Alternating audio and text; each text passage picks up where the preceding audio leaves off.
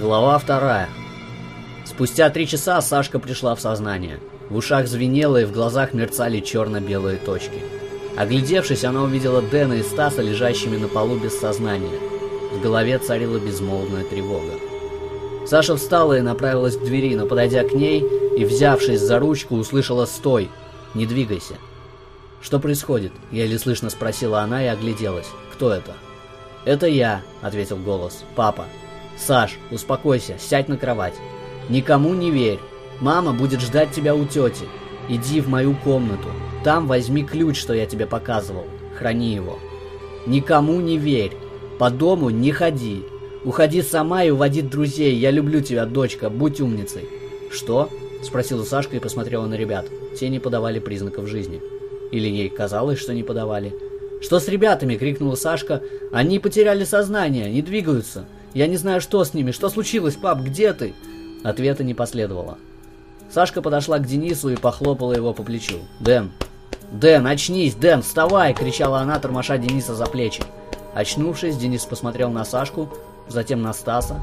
Затем вскочил и, схватившись за голову, стал говорить что-то невнятное. Саша подскочила к Стасу и, принявшись тормошить его, попыталась докричаться до Дениса. «Дэн, сядь на кровать, успокойся!» «Ага», — кротко ответил Дэн и сел на диван.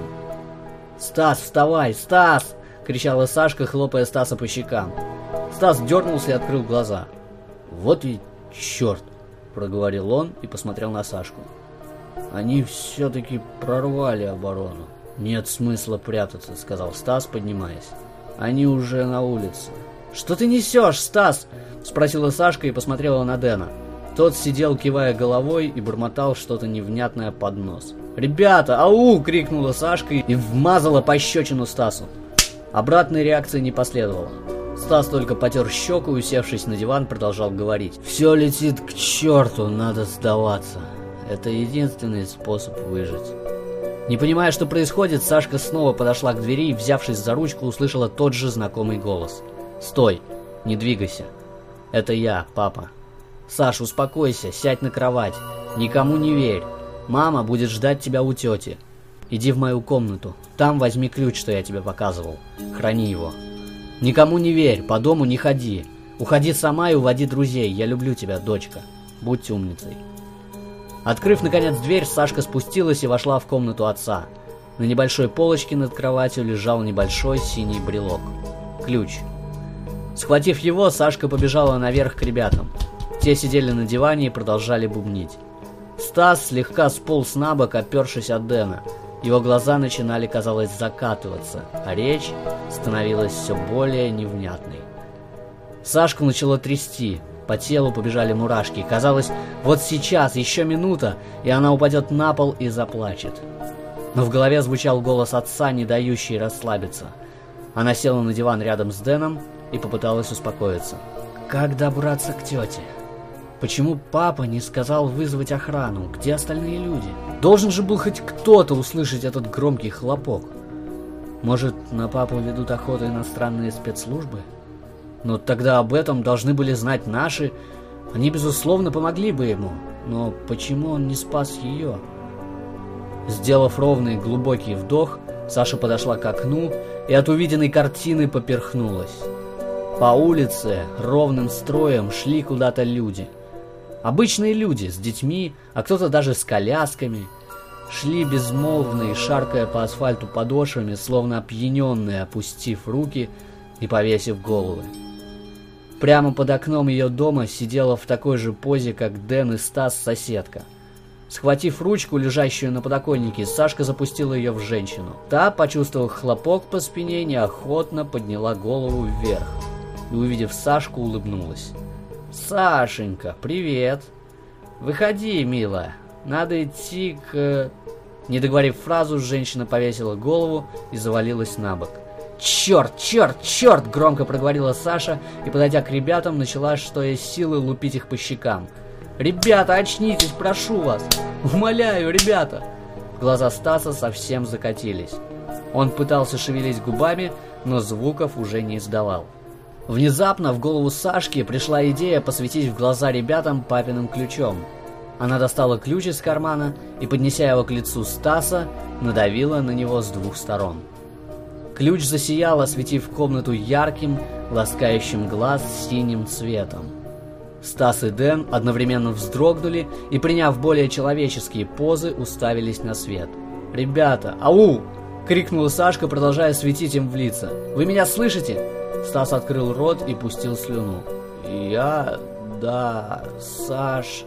ша...» — пробормотал он, не отводя глаз от источника света.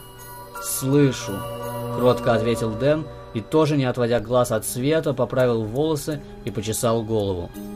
Поняв, что свет от ключа, похоже, приводит ребят в порядок, Саша встала на колени перед диваном и, продолжая светить ребятам в глаза, пыталась говорить с парнями. «Ребята, не молчите! Говорите, Дэн, как самочувствие?» «Голова болит», — сказал он, еле слышно. «Что происходит?» «Все в порядке», — ответила Саша. «Смотри на свет». «Стас, не молчи!» «Не молчу», — невнятно пробормотал он, едва передвигая языком и капая слюной на брюки. Спустя 15 минут оба пришли в норму. Сашка выключила изрядно нагревшийся ключ и уселась на диван рядом с Дэном. «Надо идти». «Куда?» – спросил Дэн и посмотрел в сторону окна. «К этим? Марширующим?» «Нет!» – вскликнул Стас. «Я к ним не пойду!» «Стоп! Откуда вы знаете, что там происходит?» – удивленно спросила Сашка. «Вы же к окну не подходили». «Когда я был в отключке, — проговорил Дэн, — я все видел. И Стас, я уверен, тоже». Стас смотрел в сторону окна и, ничего не говоря, обхватил голову руками. «Так объясните мне, наконец, что происходит!» — крикнула Сашка, тормоша Дэна за плечи. «Не кричи!» — сказал Дэн и пронзительно посмотрел на Сашу. «Если услышат, нас опять в транс отправят». Начался захват. Ученые допустили ошибку в расчетах при конструировании машины времени — Вместо машины времени они пробили информационное поле Земли. Не только информационное, подхватил Стас. Да, поддержал Дэн. Не только информационное. Их эксперимент еще и в другое измерение дыру пробил. Там, кстати, знали, что так будет. Где знали? Спросила Сашка. Ну, в другом измерении. Там готовились к этому моменту уже долгое время чтобы начать слияние с нашим миром. Для этого им необходимы наши тела. Теперь мы переходим к ним, а наши тела будут служить скафандрами для их энергии. Как-то так. Да, Стас? Да, ответил Стас и посмотрел на Сашку. А еще там ужасно страшно. Их мир совсем на наш не похож. Не хочу к ним. «Вот ведь», — сказала Сашка и встала. «И что теперь делать? Куда бежать? Кому? И зачем?» «Под другой колпак», — сказал Дэн и посмотрел на Саса. «Ага», — подхватил он и тоже встал. «Интеграция законов Вселенной не по мне». «Саш, в транс нас волна погрузила, которая как ядерная по смыслу. Она образовалась от взрыва, который пробил эту дыру. Эта волна конкретных размеров, надо сказать, думаю, всю страну погрузила. А транс это, как оказалось, нормальная реакция человека на такие взрывы. В трансе человек объединяется с информационным полем Земли и как воронка начинает впитывать знания, которые он искал или которые ему были нужны до транса. Сашка подошла к окну и посмотрела на улицу, по которой маршировал целый полк гражданских. «Всего не описать», — подхватил Стас. «Мы там много чего понахватались.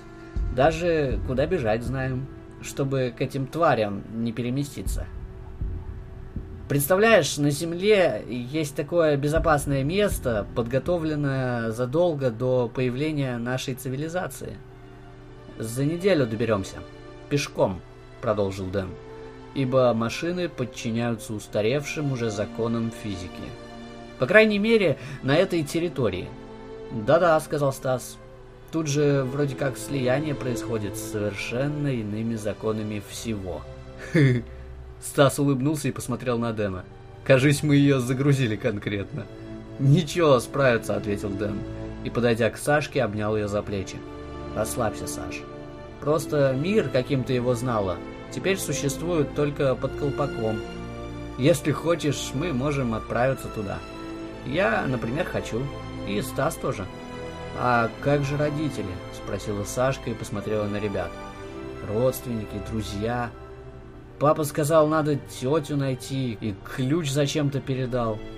Ого! воскликнул Стас. Это офигенно! Ключ нам очень поможет. А вот тетя, даже не знаю, на какой стороне она сейчас. Мои вот уже там, сказал Стас и вздохнул. Идут навстречу новому миру. Мои тоже, сказал Дэн и посмотрел в окно. Ребята, скажите, что нас ждет после смерти? Какая она? И где же реальность? Сказала Сашка и, отойдя от окна, села на диван, смотря на заходящее в багряно-красные облака солнца. Все это похоже на сон. Сон про реальность.